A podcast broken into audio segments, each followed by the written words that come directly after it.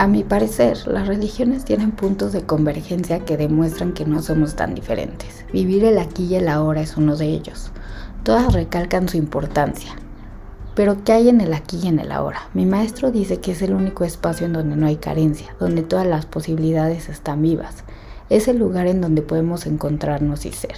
Yo no niego su importancia y reconozco humildemente lo difícil que me es. Cuando medito en posición de flor de loto con la espalda bien derechita, he logrado un buen dolor de espalda. Ahí se nota lo mucho que estoy cargando sobre los hombros y que nomás no estoy trabajando. Gracias a Dios todos los caminos llevan a Roma y cada uno tiene el poder de encontrar el propio. Yo te quiero compartir esta información como herramienta para que nos encontremos. Solo imagina poder vivir en un lugar donde nada te preocupe donde no te sientas solo. Como decía el Buda, si estás conectado con el universo, no es posible que estés solo, todos estamos contigo. Un espacio en donde no se desee nada y no te frustre el no tener. Lo que nadie te dice es que cualquier intimidad con Dios es ya una forma de meditación. Mi primera recomendación es establecer un horario. Busca esa hora en la que puedas conectar contigo.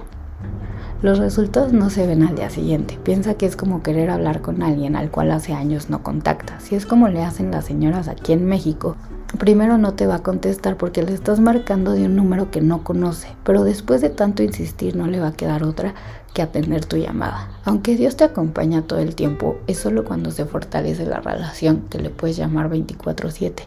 Ahorita la línea solo se abre una vez al día. Si nos basamos en la cábala, se dice que el mejor horario de atención es a partir de las 00 horas hasta las 5 de la mañana. ¿Por qué? Porque ese es el horario en el que Hashem le enviaba al pueblo elegido el mana. La verdad, el horario está medio pesado. Yo porque soy un búho y eso de dormirse tarde es lo mío, pero levantarme a las 5 de la mañana ahí sí Lo que tienes que recordar en el proceso es que el camino hacia tu Dios es tuyo. El horario que establezcas lo único que debe alcanzar es esa intimidad. La opción que yo te recomiendo es, cuando te despiertes antes de iniciar tu día, busca ese momento o bien antes de irte a dormir. Cuando te recomendé escribir tu alter ego y decides leerlo a primera hora, entonces todo el día vas a trabajar en ser la persona escrita. Y si lo haces antes de irte a dormir, le vas a enviar el mensaje al cerebro que el día de mañana vas a despertar siendo tú. Y no solo eso, vas a ser tu mejor versión. Ahora sí. ¿Y qué otras formas de meditación existen? Miles.